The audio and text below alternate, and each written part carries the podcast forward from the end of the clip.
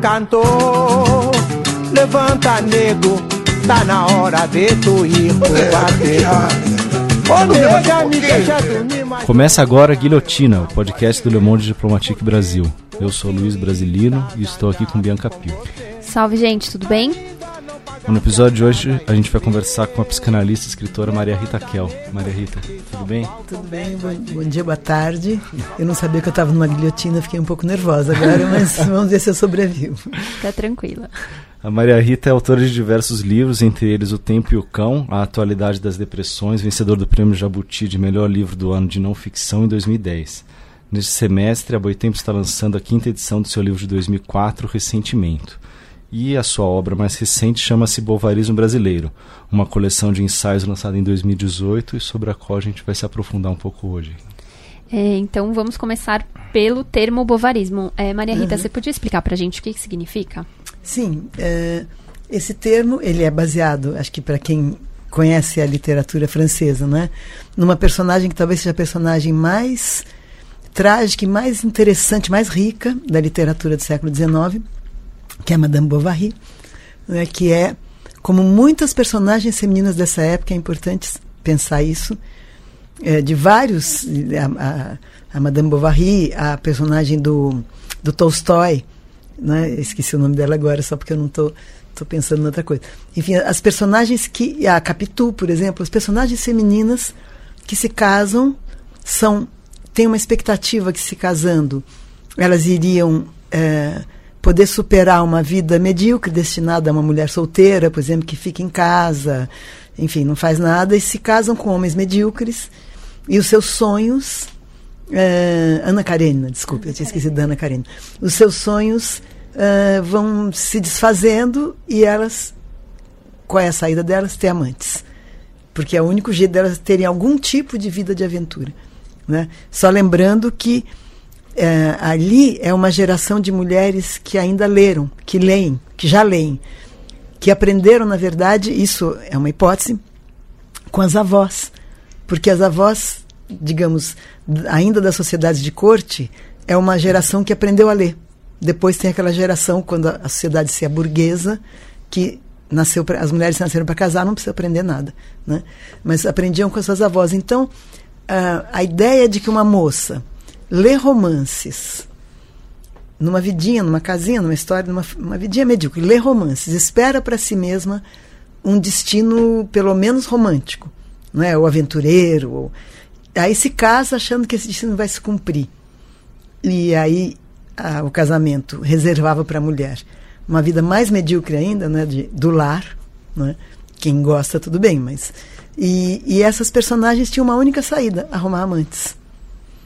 E elas, no fim, a coisa se complicava e tem uma porção de histórias de personagens suicidas, né? Por causa disso.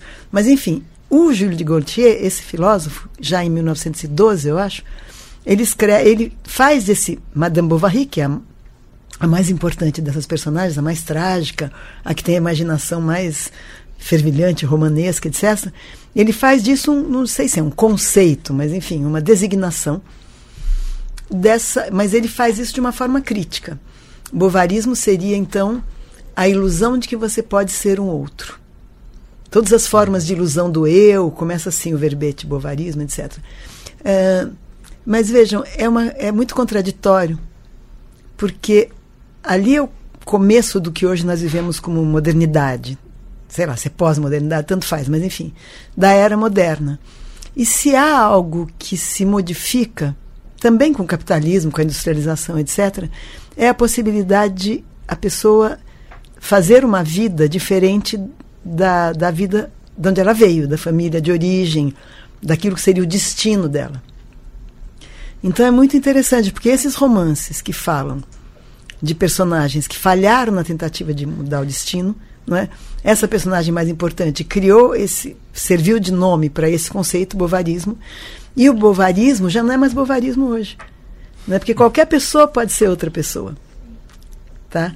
Agora, Posso falar mais um pouco sobre claro. por que, que eu dei esse Pode. título para esse é. livro, que é um livro de ensaios sobre o Brasil, uh, e é um baseado numa. Num, o título do livro é,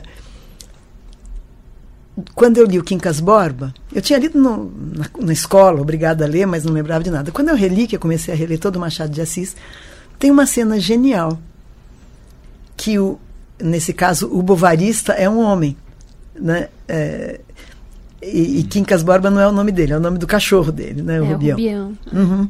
E o Rubião é apaixonado por uma moça casada, e ele tem sonhos e devaneios de que ele é mais importante do que ele é. Ele herdou uma fortuna, mas ele é um caipirão.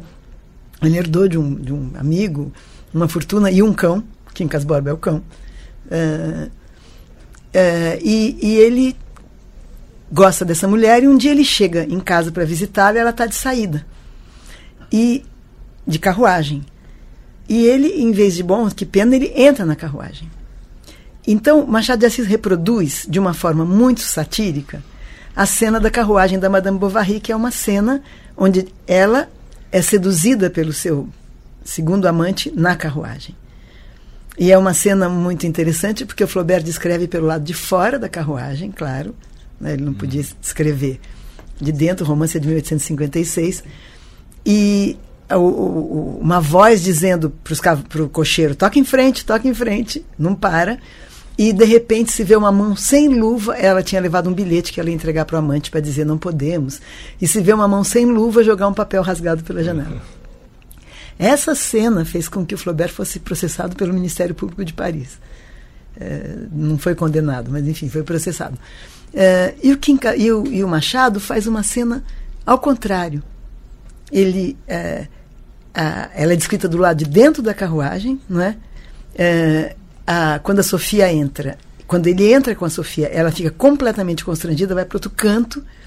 Ele fica tentando dizer coisas bonitas, ela vai se encolhendo cada vez mais, até que uma hora a carruagem para e ele desce. Hum. Né? É o contrário. É o oposto, né? Isso. Então eu fiz essa brincadeira que é como se o Machado estivesse dizendo: bom, o Rio do final do século XIX, começo do XX, não é Rouen, que é, né, é, é onde acontece essa cena no Madame Bovary. Eu não sou o Flaubert. A, a, Sofia não tem a grandeza da Emma, que, que tinha uma imaginação fervilhante. Enfim, e, então é como se ele estivesse se dando conta do seu bovarismo. Né? O Machado fazendo uma ironia sobre o seu. Ele não era nada bovarista, Machado era muito fiel, a, muito centrado no país que ele vivia, na realidade que ele vivia e escrevia extraordinariamente bem. Mas é como se ele estivesse fazendo uma ironia sobre o Brasil. Então, o primeiro ensaio é sobre isso. É, é um pouco de crítica literária, embora não seja uma crítica literária. E os ensaios seguintes são ensaios que eu escrevi em outras ocasiões, que eu juntei, que são o contrário, que são ensaios que af, de, mostram uh, fenômenos culturais que afirmam o que, que o Brasil é. Então, tem um sobre o samba, tem um sobre o, o, o Chico Science, tem um sobre o MST.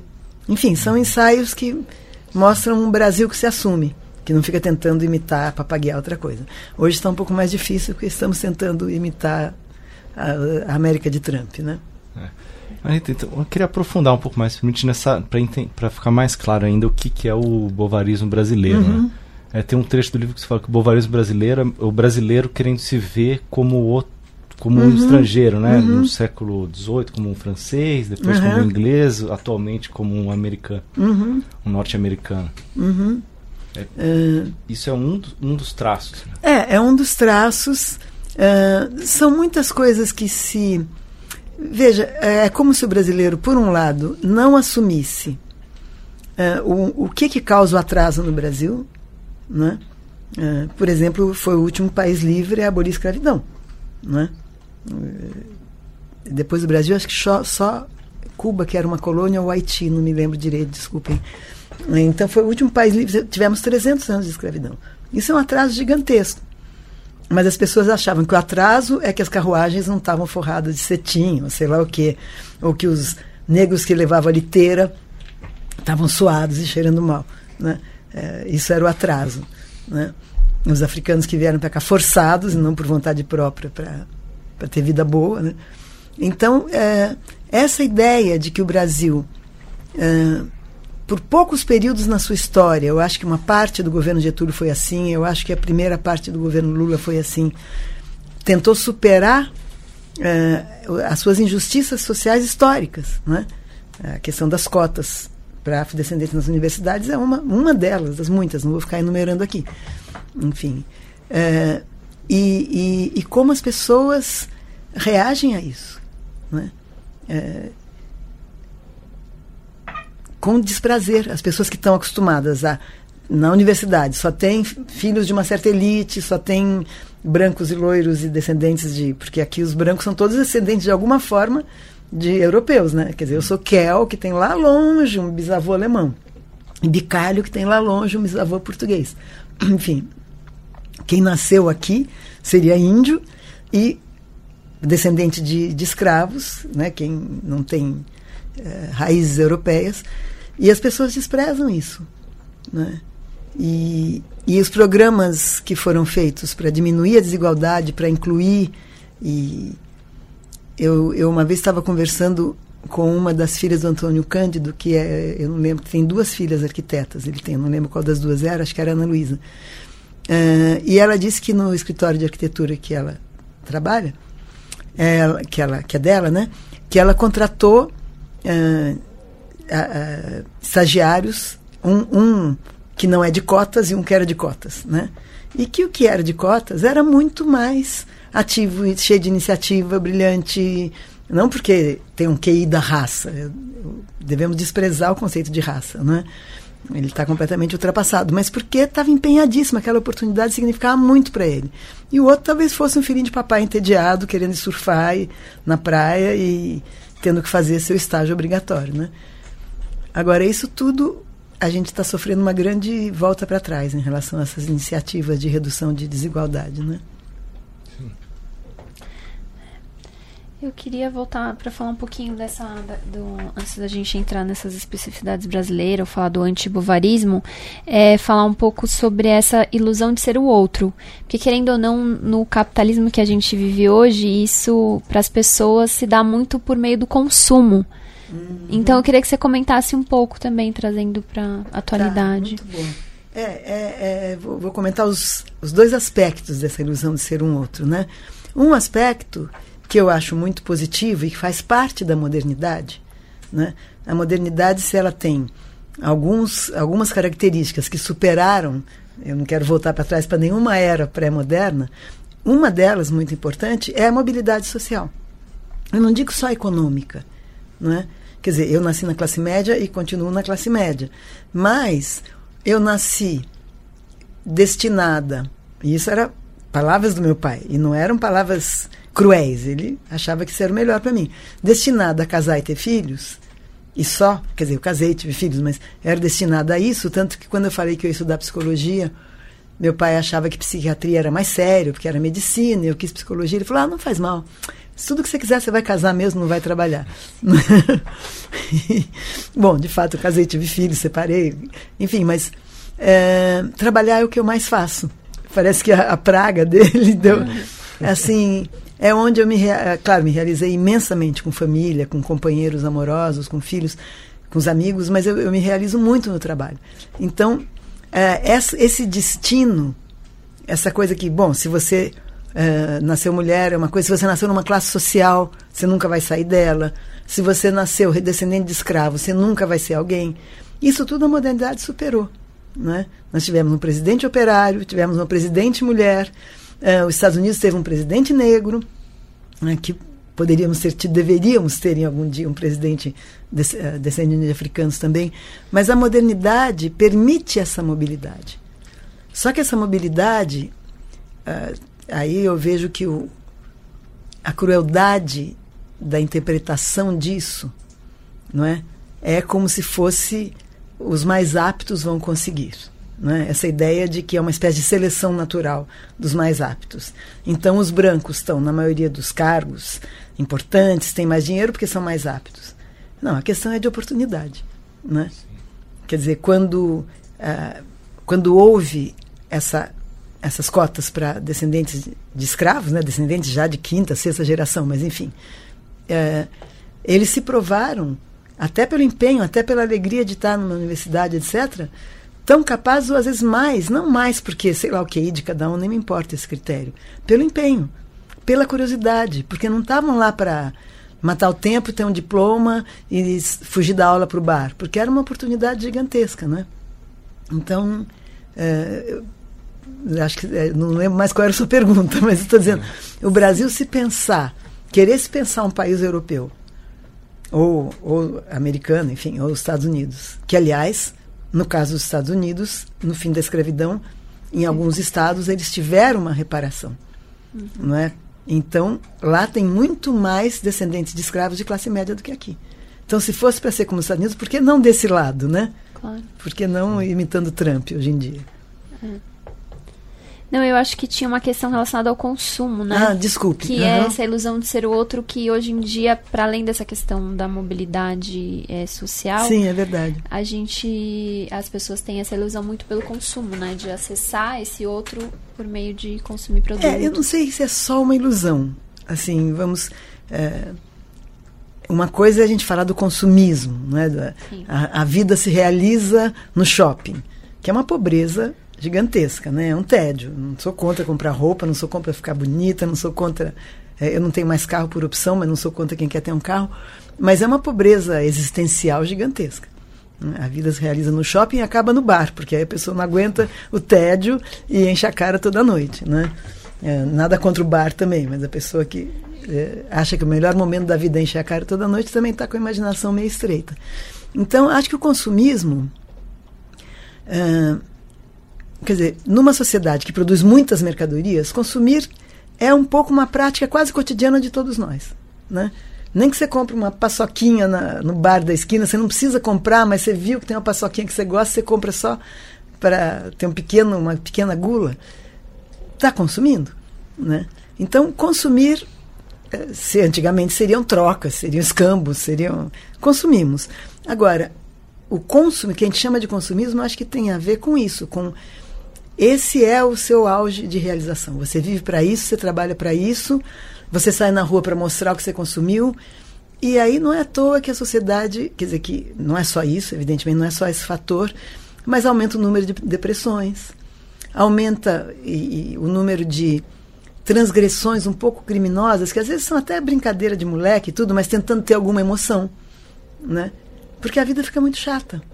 A questão de, do consumismo é principalmente que a vida fica muito chata. É, Rita, é, uma coisa que eu tava uma conclusão assim que estou tirando aqui é de que o bovarismo brasileiro é um, boba, um bovarismo meio antinacional assim, né? Tem uma hora ah. que você fala até que o é, além desse lance do, do, brasileiro querer ser meio que o colonizador, né, ao longo do, dos séculos, é, um outro trecho você fala que o, o bovarismo por aqui sempre inibiu a busca por caminhos próprios do país, capazes uhum. de resolver as contradições de sua posição internacional. Uhum. E além disso, que a elite, e aí isso você também já, já mencionou, o fato da elite brasileira ter vergonha das suas origens multirraciais e da herança negra que atravessa a cultura popular, mas ao mesmo tempo não se envergonhar das suas práticas racistas e escravistas. Né? Uhum, uhum. É, quer que eu comente um Sim. pouco mais isso? Então, é, começando pela essa última parte, né, que eu já mencionei, foi o último país livre a abolir a escravidão, teve o mais longo período escravagista. E, e aqui, talvez por uma questão dos portugueses, não é? houve miscigenação. Coisa que os Estados Unidos, que é outro enorme país escravista, tem outros, mas os Estados Unidos não, quase não houve. Né? Então aqui, claro que eu, a miscigenação não foi fruto de uma acolhida amorosa da, das, dos negros e das negras, porque são iguais a nós. Foi fruto de estupro de escravas, né? sem dúvida nenhuma. Quer dizer, mas hoje, o interessante no Brasil é que o racismo fica completamente. Uh, não deve haver racismo nenhum em lugar nenhum. Né? Até o conceito de raça já é um conceito ultrapassado. E olha que eu sou neta de um eugenista. Era um avô muito querido, mas ele achava que existiam pessoas, é uma seleção dos bons genes e dos maus genes que formavam pessoas boas e ruins, etc. Não só isso, é mais complicado, mas, enfim, aqui é, o que é muito interessante no Brasil, e é o que as pessoas tentam dizer que não, é que quase todo mundo, em algum lugar da sua ascendência, tem um bisavô, um trisavô, uma trisavó negros. Né? É, e mesmo que isso tenha sido fruto de estupro e que é uma vergonha e tudo, mas não é vergonha que a gente não seja raça pura. Né? Isso não é uma vergonha. Aliás, a ideia de raça pura, até para a biologia, ela é ruim, porque tem menos defesa, se adapta menos ao meio. Até pensando em cachorro, vira-lata é muito mais forte do que o cachorro de raça. Eu, particularmente, só gosto de vira-lata. Meus cachorros são vira-latas há muitas décadas. Mas, enfim, a ideia da raça pura é uma ideia. É, quer dizer, ela, ela tem o seu apogeu na Alemanha de Hitler, né?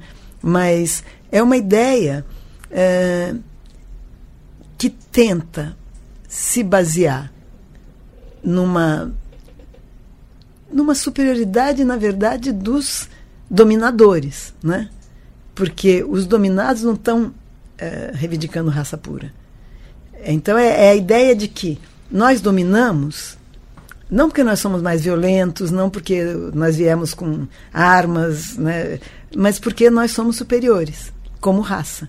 Então mistura o preconceito contra o pobre, o ódio ao pobre, apesar de que se explora o pobre, o pobre é pobre, aliás, porque ele é mal pago, porque ele é explorado, senão seriam pessoas dignas numa vida, talvez não precisam ser milionários, acho que nem interessa, mas mas seriam pessoas vivendo dignamente. Então, explora as pessoas, desempregam pessoas, depois tem raiva das pessoas que estão pedindo na rua, eventualmente assaltando, e dizem que o problema é racial. Porque, como a gente teve muita escravidão, e como a gente teve esse fim da escravidão sem reparação, os negros ficaram pobres mesmo no, no, depois da, do fim da escravidão, né, no final do século XIX, começo do XX, e sem trabalho. Né? Claro que o, o fazendeiro que empregava dois mil escravos, se ele tem que pagar, ele fica com 200, super explora esses 200 e joga 1.800 na rua. Então, essa associação negro, vagabundo, bandido, vem de uma de duas injustiças sociais gigantescas, né? A, a escravização de africanos e a uma libertação que nos lhes proporcionou como começar uma vida, né? E mesmo assim, é muito admirável como, porque se fossem todos bandidos, teria sido um massacre dos brancos, né? Eles eram muito mais, mais numerosos. Como essas pessoas, uh, com a sua religião que eles trouxeram, e a gente tem que conhecer um pouco mais as religiões de matriz africana, que são maravilhosas. Uh, o candomblé, que eu conheço um pouco melhor, não tem a noção do pecado, não tem a noção. Uh, os deuses estão aqui, não estão lá em cima. Né? É, eles podem te castigar se você os ofender, mas não é uma. porque são como os gregos também. Tem suas vaidades, tem suas. Mas, mas não sem aquele juízo do puro e do impuro. É uma beleza. O que eles trouxeram, e por isso o segundo capítulo aí, trouxeram os ritmos. Né? Trouxeram o samba, principalmente, mas outros ritmos também. O maracatu, tem muitos ritmos, mas o samba é um patrimônio cultural do Brasil preciosíssimo. E o segundo capítulo aí, quando eu falo da preguiça no samba, é porque se você olhar os sambas do século XX, do começo do século XX, né, logo depois, desde pelo telefone, que vem lá do, é, do, do 1900, agora eu não lembro mais a data, tá vendo? Está escrito aí, mas eu não lembro. Mas enfim, desde o primeiro samba, é, a ideia da malandragem está presente. Então eu, eu vou de, de, memória, porque meus tios tocavam muito, tinha muita, tem muito um arquivo grande de, de música brasileira na cabeça. Eu fui lembrando das músicas que falam de malandragem, vadiagem, boemia, orgia, é, como é um tema libertário no samba. Uhum. E aí a gente entraria no tema do antibovarismo, né? Do samba como uma expressão. Você traz esse Sim. ensaio explicando isso justamente como sendo uma expressão antibovarista, né? Você uhum. podia comentar porque Sim, porque se o bovarismo é, como diz o Júlio Gaultier, né? O conjunto de ilusões que você forma para dizer que você é outro, que você não é quem você é, você outro supostamente melhor do que quem você é, né? Se bem que no caso da Madame Bovary, o sonho dela de ser outra, que é a origem do, do termo, né? Não tem nada a ver com. Tem a ver um pouquinho com a ascensão social, porque ela achava o marido dela meio medíocre, queria ter coisas bonitas, etc. Mas o sonho de ser outra era viver uma vida romântica, romanesca, porque ela lia romances. Né? A primeira geração de mulheres que lia. Né? A segunda, na verdade, porque as avós eram a primeira. Então, é, ela queria ser uma heroína dos seus romances. Daí surge o tema, né? o termo. E claro, o Brasil ainda está cheio de bovaristas que querem ser outra coisa, mais importantes que são, mais chiques do que são, mas sei lá o que. Mas o antibovarismo, que não é, um, não é um conceito, eu usei só como uma brincadeira, não é? são as expressões da cultura brasileira em que o que se expressa é justamente o que o bovarista despreza. Né? Então, no samba, por exemplo, eu tomei. É, o ensaio veio de uma outra coisa, veio de um, de um ciclo de conferência sobre a preguiça. É, que meus colegas todos eram filósofos, foram falar da preguiça em Montaigne, em Pascal, não sei o que, e eu, então, falei do samba. Mas a ideia de que é, essas pessoas que trabalharam de uma forma forçada começam a exaltar de uma forma irônica, brincalhona, porque muitos deles eram trabalhadores, funcionários públicos, né? É, começam a, a, exaltar malandragem, vadiagem, boemia e orgia, aí eu fui lembrando de cor, porque eu ouvia muito a quantidade de sambas que falam disso. E aí fui alinhando aí. No dia da conferência, como não tinha quem, eu não consegui fazer um, um CD pondo os trechos todos, eu tive que cantar uma por uma, os, peda os pedacinhos, né? não as músicas inteiras. Foi divertido. É, e aí a frase que acho que muitos ouvintes vão gostar, que é uma que você fala do Oswald de Andrade, que o avesso do burguês ah, não é o proletário, é o boêmio. É o boêmio. Uhum. É muito bonito, porque uh, acho que o, Oswald, que era um boêmio, né? E, e acho que ele está dizendo, o proletário, de certa forma, talvez ele sonhe tornar-se um burguês. Né? Ele não é porque ele não pode. Mas o boêmio não, o boêmio não quer. o boêmio não quer nem trabalhar, ele troca ah, o seu palacete por uma roda de samba.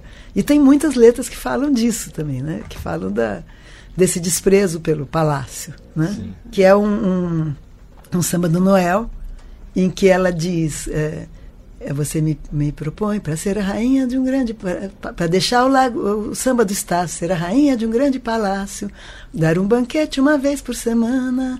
Nasci no Estácio, não posso negar minha raça de sangue.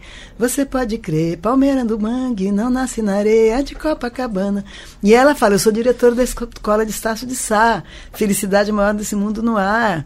Eu, nem estrela do cinema eu quero ser, sair do Estácio eu não saio. Então, é essa ideia de que eu tenho algo que vale muito mais do que dinheiro, honrarias, é, prestígio, é, destaque social, não é?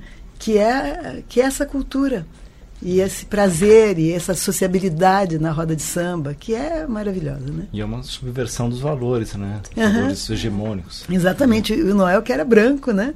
E morreu com 26 anos e tem um repertório gigantesco de sambas falando muito disso também. E isso tem um potencial, né, Marita, de, de enfrentamento mesmo do capitalismo como um todo, né? É, enfrentamento, eu não diria. É, um, é ideológico. É. Tem razão, enfrentamento ideológico. Né? Porque, claro que isso não derruba capitalismo nenhum. Né? E os Estados Unidos, que é o maior país capitalista do mundo, teve, teve escravidão, teve, enfim, uh, o jazz, teve as suas expressões de cultura africana também é, com letras maravilhosas, mais melancólicas do que as do Brasil, mas isso não fez nem arranhou a, cas a casquinha do capitalismo lá.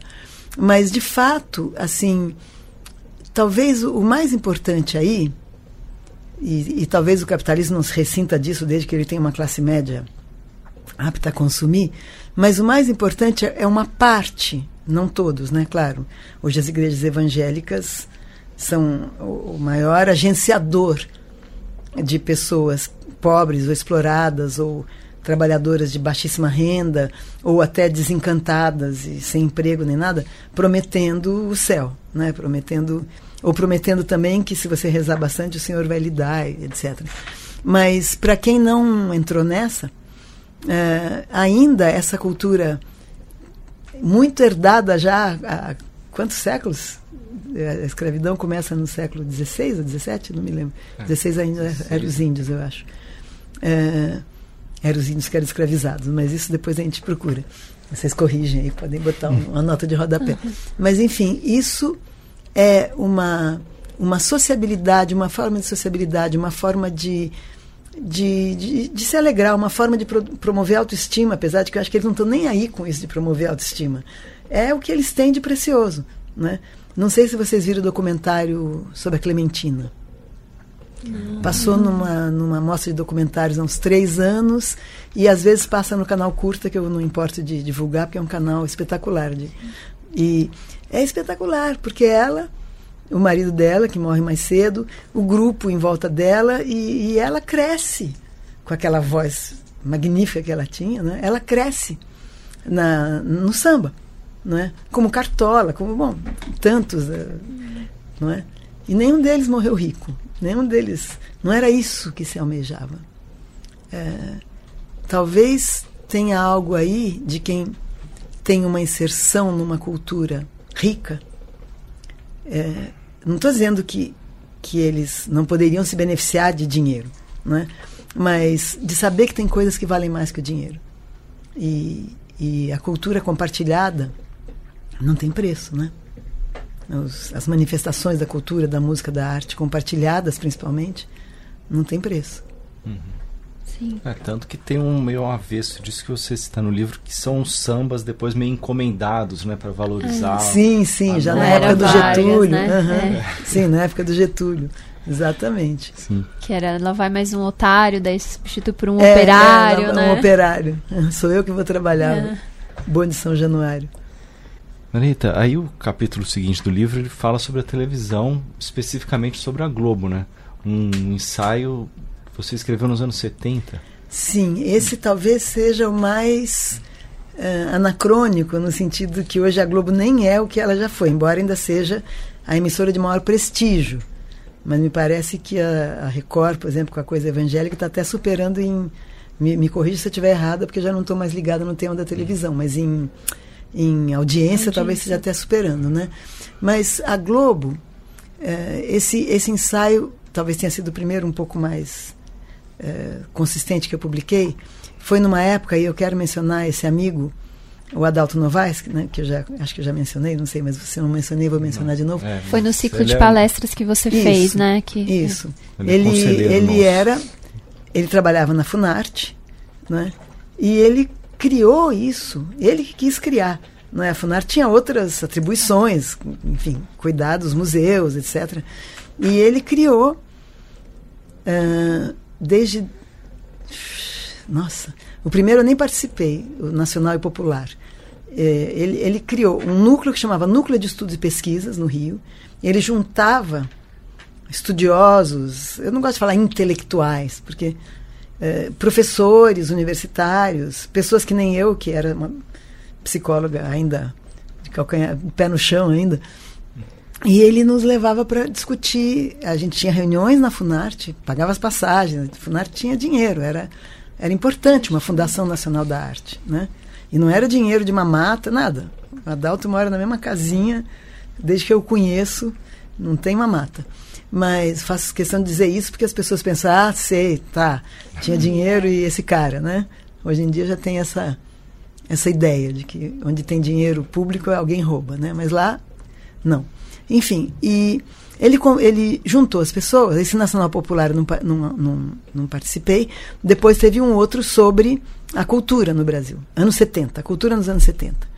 Aí tinha o Zé Miguel Wisnik, que já era um cara, para falar de música, 10.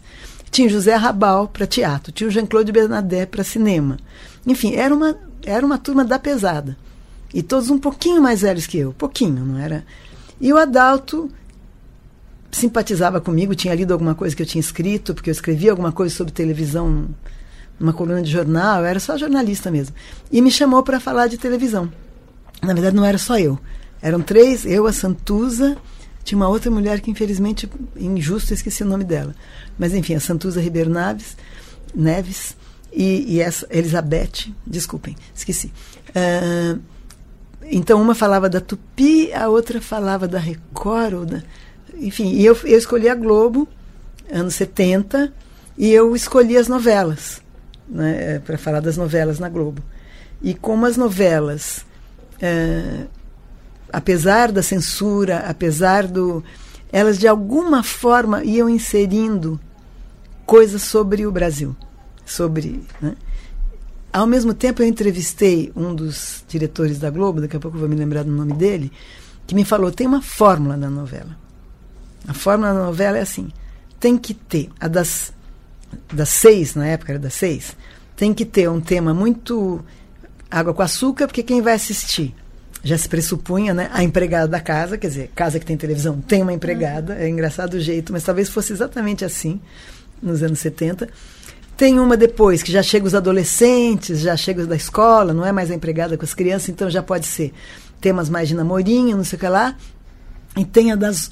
Na época era das oito, era seis, sete, oito. Depois que surgiu a das dez, etc. Que aí já tá a família, daí já é pro pai, pra mãe, não sei o quê. E tem que ter assim, tem que falar do Brasil, mas não pode falar é, de uma forma crítica. Tem que ter romance, mas não pode ser romance só, por isso que eu fiquei ligado nas das oito, né? Tem que ter algum tipo de problemática social, mas também não pode. é, Enfim, ele me deu essa fórmula da, da, da novela, né?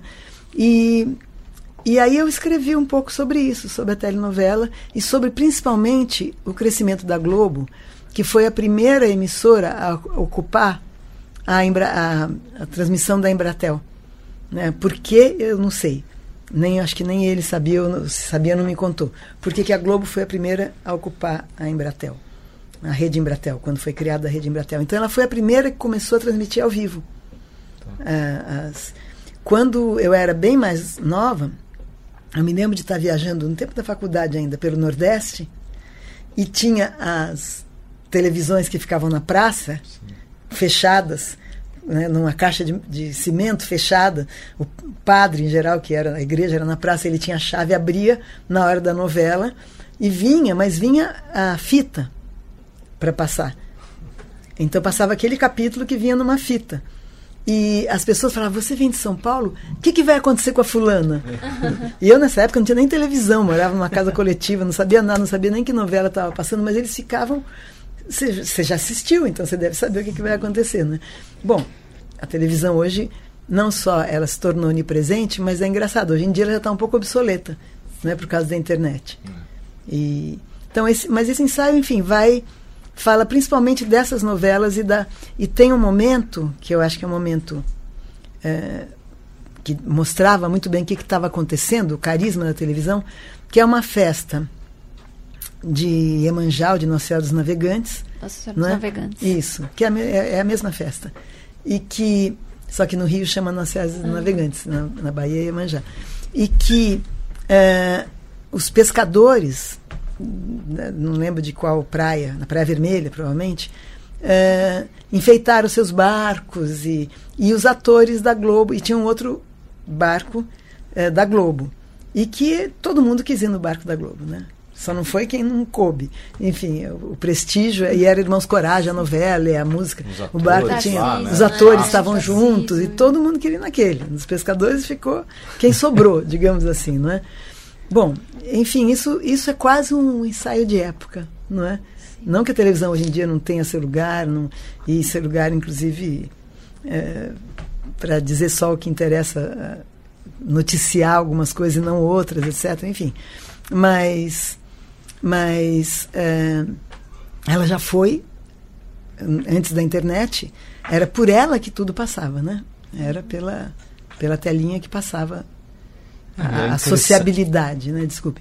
Como você destaca, é interessante como você destaca o papel que a Globo teve em, em a- em aliança com a ditadura É. na construção dessa identidade nacional. Isso, em aliança com a ditadura, mas também é, aí, aí eu acho que a dramaturgia da Globo é excelente, não à toa. Quer dizer, se- hoje não sei porque eu não acompanho mais, mas até até o velho Chico, que depois se vocês quiserem eu gostaria de comentar, eh, a Globo era ousada na dramaturgia. Apesar de, de todo esse papel né, de, de, de conciliador e de juntar as pontas e de fazer de conta que está tudo bem, mas era ousada na dramaturgia. E, e, ao mesmo tempo, foi a primeira que ocupou a rede Embratel. Então, ela, eh, talvez até porque eh, ela, ela tenha tido alguma, eh, alguma, alguma aliança ali com os militares, né? Então, ela virou a, a, a emissora que unificava o país em torno das novelas. Por isso que tinha essa receitinha de contemplar vários aspectos, né? Não podia ser uma novela que não contemplasse, porque era um público já gigantesco. Muito menor do que hoje, mas gigantesco. Uhum. Acho que você pode comentar o que você queria falar sobre o velho Chico também, antes Ah, da gente mudar de Tá. assunto. Então, o velho Chico foi talvez a melhor. Essa eu assisti desde o começo porque eu gosto muito do Luiz Fernando Carvalho, que começou lá com Lavoura Arcaica, que, Arcaica, que é um filme em- em- as- é sobre baseado no livro do Raduan Nassar, que também é um escritor extraordinário, né? Que o Bolsonaro provavelmente chamaria de lixo, porque ele chama tudo que ele não entende. É, então, é, desde, desde de Lavoura Arcaica, o, o, o Raduan Nassar é um, é um maravilhoso é, escritor e o, e o Luiz Fernando fez o Lavoura Arcaica, fez um filme. É, não sei se, eu nem lembro se o nome era esse, acho que foi o primeiro filme dele que eu vi, esplêndido, esplêndido. Então ele fez vários filmes e a Globo chamou para fazer novela, e o Velho Chico era uma novela extraordinária, porque ela era uma comunidade de pescadores, eh, tinha uma, um, um- um líder que era esse, esse ator que morreu no, no Rio São Francisco, esqueci o nome dele agora, Domingos Montanha. É, o Domingos Montanhé.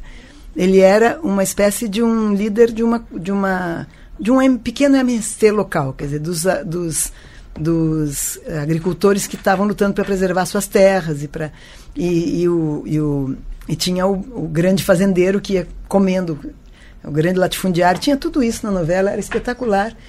E aí a Globo a novela começou e foi e foi foi radicalizando um pouco, né, dentro da, da uma dramaturgia que também era podia tinha que ter romance, tinha que ter tudo que importava para todo mundo, mas a coisa da reforma agrária ali foi crescendo.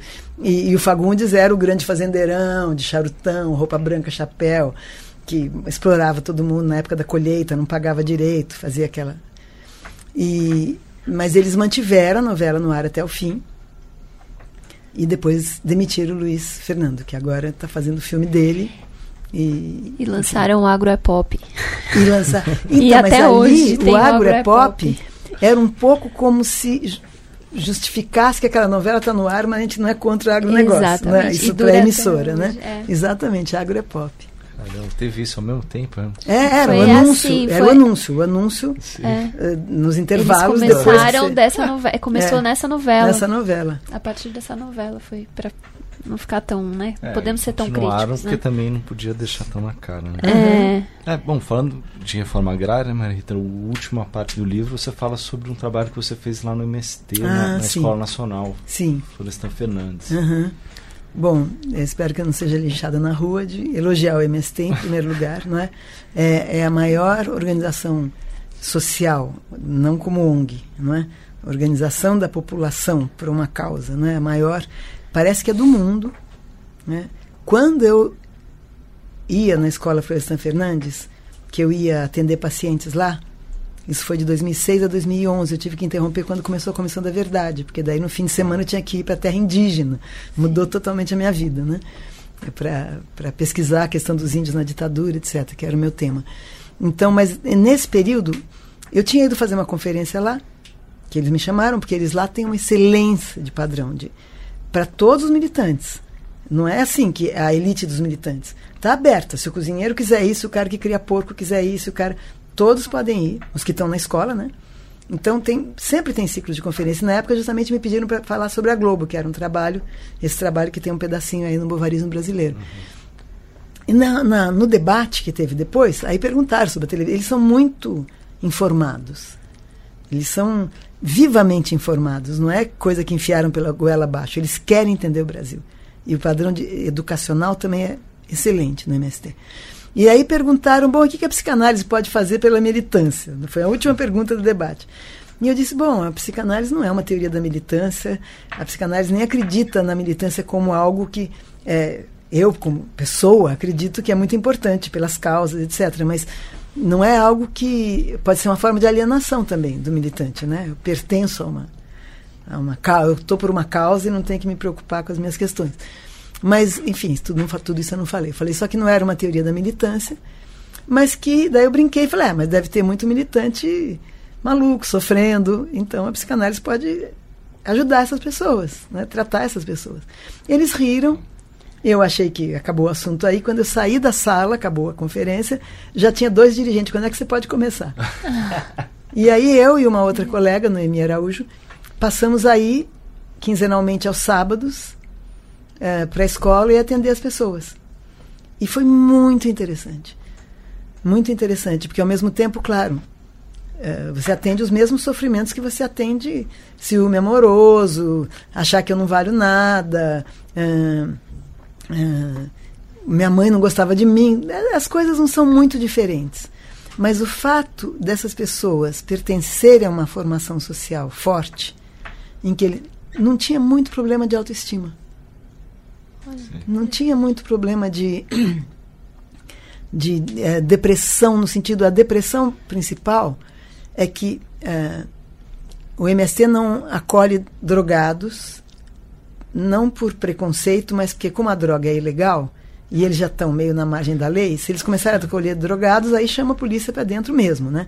Então eles não aceitam drogados, mas alcoólatras, e como muita gente, uma forma de sofrer do pobre brasileiro é o álcool, né? Então alcoólatras eles aceitam. Só que eles mandam para instituições religiosas parceiras para se curar. Então eu tive vários pacientes ex-alcoólatras chegando dessas internações em recuperação, que vieram para análise até para não voltar a beber. Né? Uhum. E a maioria não voltou. Não só pelo, pela solidariedade em volta, por pertencer a uma coisa importante. A maioria desses que foram meus pacientes, não estou fazendo uma estatística, tá? Enfim, mas aí eu fiquei atendendo lá e a, ma a maioria eles vão para a escola ter um curso e depois voltam para os seus assentamentos ou para os seus as terras que eles estão lutando, etc. Sim. Então eram análises que duravam dois meses, três meses, depois as pessoas sumiam. Né? E esse rapaz, como ele não conseguiu se alfabetizar, esse que eu cito aí, ele fez seis anos que eu tive lá, ele fez análise. Ele ia todos os sábados. Uhum. E é muito bonito.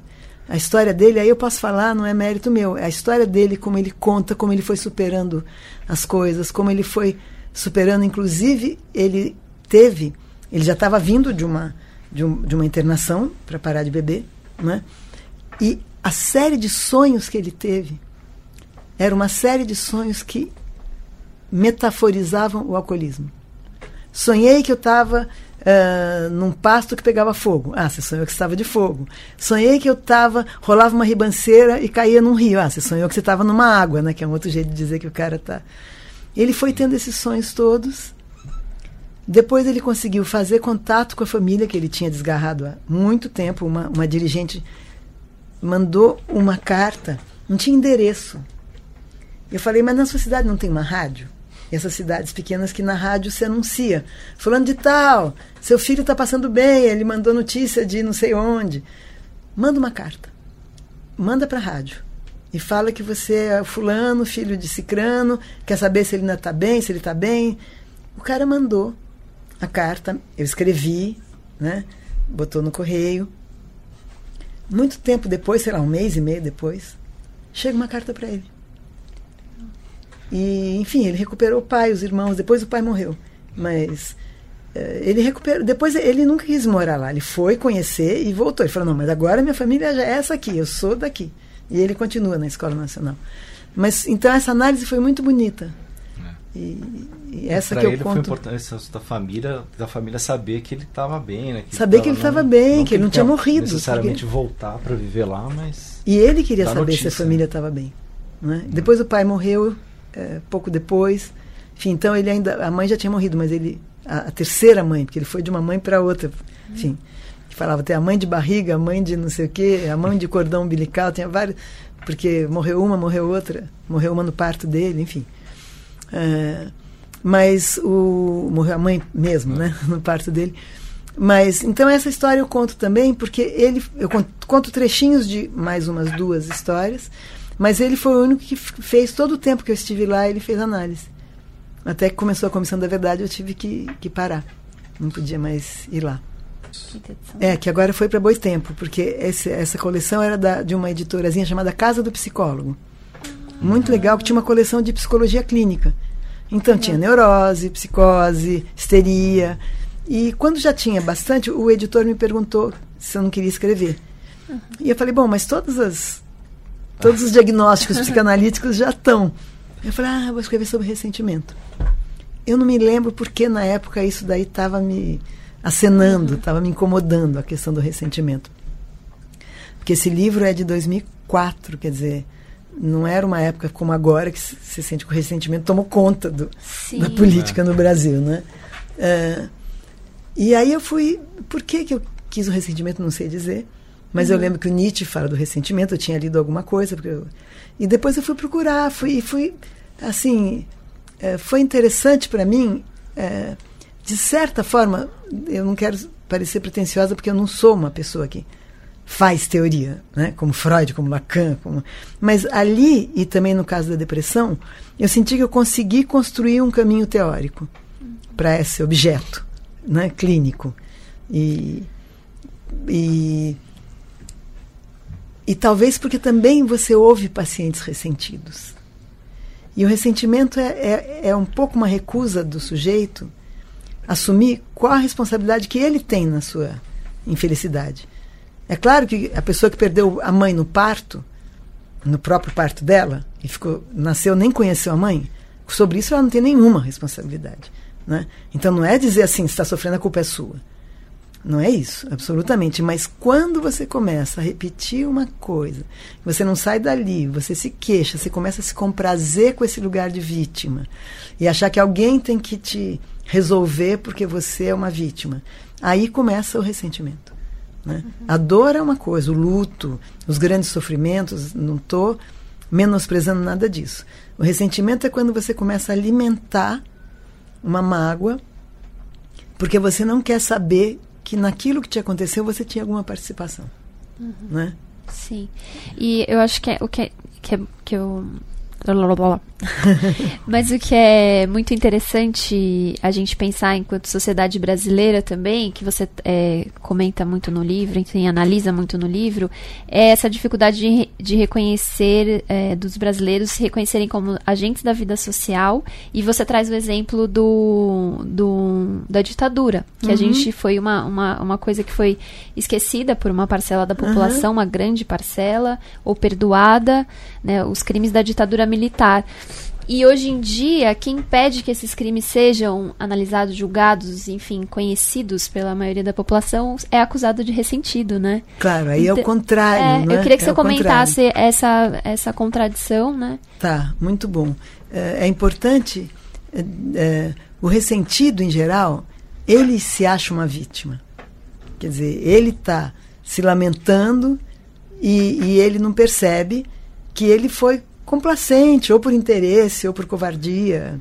Tanto que eu uso essa coisa, esse, esse termo do Freud, que não é um conceito, né? Covardia moral do neurótico, que não enfrenta. E agora, não tem nada a ver com uma vítima. Quer dizer, uma mãe cujo filho desapareceu, ela não é uma ressentida. Ela não pode é, deixar isso barato. Primeiro, ela não pode desistir de procurar o filho, né? Então, como as mães de maio na Argentina. Elas são uma instituição, agora já são as avós, né? É lindo, eu fico assim emocionada, fico até embargada de falar. Que iam para a Praça de Maio, vão, tem o dia certo e vão lá até hoje, porque lá tem um número de desaparecidos gigantesco, né? Entre mortos e desaparecidos são 30 mil. Que é um número muito menor, não porque a ditadura tenha sido mais boazinha, mas porque teve menos resistência, menos enfrentamento. Enfim, então, uh, as mães cujos filhos desapareceram, e hoje em dia continuam desaparecendo nas delegacias, na tortura que continua se praticando, né? elas não podem, as mães, eu digo os pais, mas as mães em geral, é elas não são ressentidas.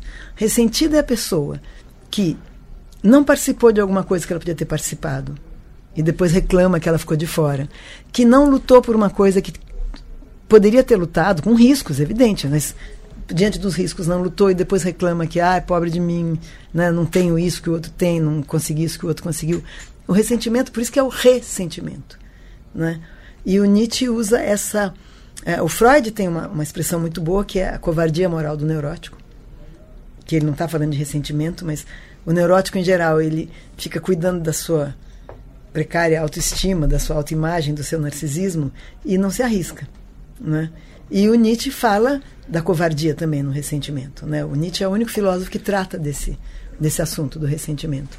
Então, enfim, aí eu dou exemplos na literatura, é, No fim, o último capítulo é o ressentimento, não sei se é o último, agora não lembro, mas na sociedade brasileira, quer dizer, que teve é, tanta escravidão, né, tantos anos, que não deu nenhuma reparação, e depois falar, ah, é o Brasil, olha aí, né, não vai para frente. Né? Claro, uma parcela imensa da população foi jogada na rua, né, e mesmo assim, e por isso que eu gosto do ensaio sobre o samba, no bovarismo brasileiro, mesmo assim, essa parcela de ex-escravos, que, ao contrário do que aconteceu na, nos Estados Unidos, foi jogada na rua sem reparação e que ficou na malandragem, na vadiagem, etc., vejam que é, também temos que valorizar. Podiam ter sido assassinados todos os brancos nessa hora, entendeu? É, porque eles eram maioria e eles estavam sem nada. Não, e eles foram fazer a sua, voltar para sua cultura, é, claro, morar nos piores lugares, etc., mas foram recriar o que eles trouxeram. É? E recriar já em termos brasileiros, porque o samba aqui não é o mesmo ritmo africano, mas essa síncopa que tem no samba, que é espetacular, né, que é única, é, veio daí, veio dos ritmos africanos. Enfim, mas eu já, já voltei para o bovarismo e queria para o ressentimento.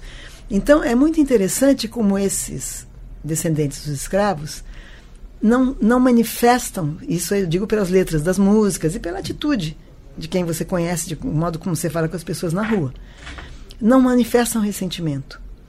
Porque eles não estão nesse lugar de que eu não lutei, é, os outros é que fizeram comigo. Porque eles foram capturados à força. Né? Eles não tinham como lutar. Mesmo assim, houve pequenas insurreições derrotadas, não é? mas não se trata disso, não é ressentimento. É, não foram eles que construíram para si um destino medíocre e depois reclamam do outro. Eles fizeram o máximo dentro desse destino horroroso, que é ser escravizado por quatro, cinco gerações, porque 300 anos é por aí, né? Mesmo com esse destino terrível, eles mantiveram sua cultura, mantiveram seus rituais, mantiveram seus orixás, mantiveram a sociabilidade, mantiveram a alegria. Uma vez alguém me disse: Imagina se o Brasil tivesse sido colonizado só por portugueses. Hoje Portugal é um país maravilhoso, mas a herança do português aqui né, teria sido um país melancólico, autoritário, bruto. E, e é o país que, que, pelo menos, a sociabilidade é muito bela, mesmo nesse momento que todo o resto está feio. É. Nossa, você falou das Mães de Maio, impossível não lembrar da, do, da, da organização das Mães de Maio que estão lutando Aqui, pelo julgamento sim. dos crimes cometidos de policiais, Santos, né? Claro, claro. Fundamental, Boa. porque vai na mesma linha, né? Uhum. Só, a gente tá, não está mais numa ditadura militar, mas ainda assim, aliás, a polícia mata mais do que matava naquela mata época. Mata mais do que matava naquela época. E essas mães, e a Débora, que é a líder dela, né? Mas todas as outras, é que eu sei o nome da Débora, é, não sei de todas. Mas aquela situação foi horrível. Não sei para quem não sabe, né? Uhum. Maio de 2006. Seis. Uh, um, um policial foi morto, um ou dois, não sei, em confronto com, com não sei se com, com moleques de rua, com bandidos mesmo. E a polícia saiu matando jovens negros ou mulatos ou pardos nas ruas, em Santos, um pouco em São Paulo. E assim, quer dizer, é tudo igual, é tudo lixo, aquele lá fez alguma coisa contra nós, nós vamos sair vingando, fazendo. A justiça, teoricamente, seria uma forma civilizada de substituir a velha vingança. Certo? Uhum. Mas a polícia não reconhece isso. A polícia, que é um agente da justiça, ela se vinga. Sim. O caso de maio de 2006 foi o exemplo mais escandaloso, mas continua se vingando. Né? Entra em casa de pessoa e atira. É, as pessoas têm medo da polícia. Não deviam ter medo, devia ser quem nos ajuda quem você pode contar, quem você pode pedir uma coisa. Perfeito. É Legal, isso, Maria né? Rita. É isso. Muitíssimo obrigado. Nossa. Muito eu obrigada. Falei de coisa ruim, né? Podia ter tido alguma coisa. Não, falei do samba. samba foi ótimo, samba gente. Foi, foi, ótimo. Obrigada, viu? Gostei muito. Agradeço. Legal. O prazer foi nosso. Cada ouvinte, vamos lá. Você tem recados aí? Eu tenho. Queria agradecer ao, a Fernanda Franco e ao Tuna Cerzebelo, do Colégio São Luís, que me convidaram lá para ir semana passada falar com os alunos da segunda série do médio sobre o, o Guilhotina, falamos sobre o roteiro, pauta, a produção dos podcasts. Foi muito legal. Oportunidade bacana. Obrigado. É isso. Um abraço para quem participou. E acho que é isso. Acompanhe. A gente está com uma edição nova, né? Para quem está ouvindo a gente agora na primeira semana de março, a edição nova já está no ar. Quem assina o jornal já pode acessar pelo site, mas em breve também já chega nas bancas. É isso. É isso. Brasil. Até semana que até. vem. Tchau, obrigada.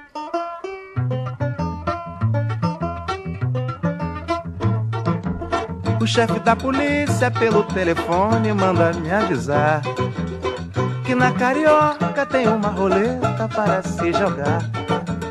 O chefe da polícia pelo telefone manda me avisar. É assim que na carioca tem uma roleta para se jogar. Ai, ai, ai, deixa as mágoas para trás, ô oh, rapaz. Ai, ai, ai, fica triste se és capaz e verás. Ai, para trás, ó oh, rapaz. Ai, ai, ai, fica triste se és capaz e verás.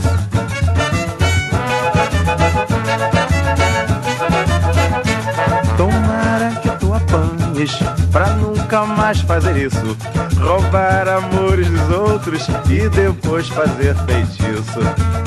Olha a rolinha, Senhor, senhor, se embaraçou, senhor, senhor, caiu no laço senhor, do nosso amor. senhor, senhor, Porque este samba senhor, é de arrepiar. Põe perna bamba, mas faz gozar. O peru me disse se o morcego visse não fazer tolice. Que eu não saísse dessa esquisitice do disse-me disse. Mas o peru me disse se o morcego visse não fazer tolice. Que eu não saísse dessa esquisitice do disse-me disse. Ai, ai,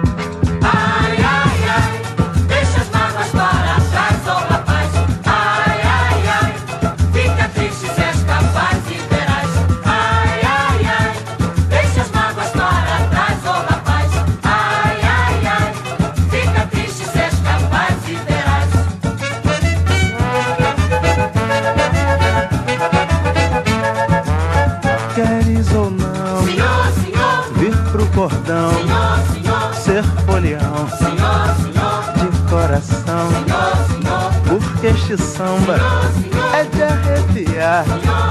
Põe perna bamba, mas faz gozar.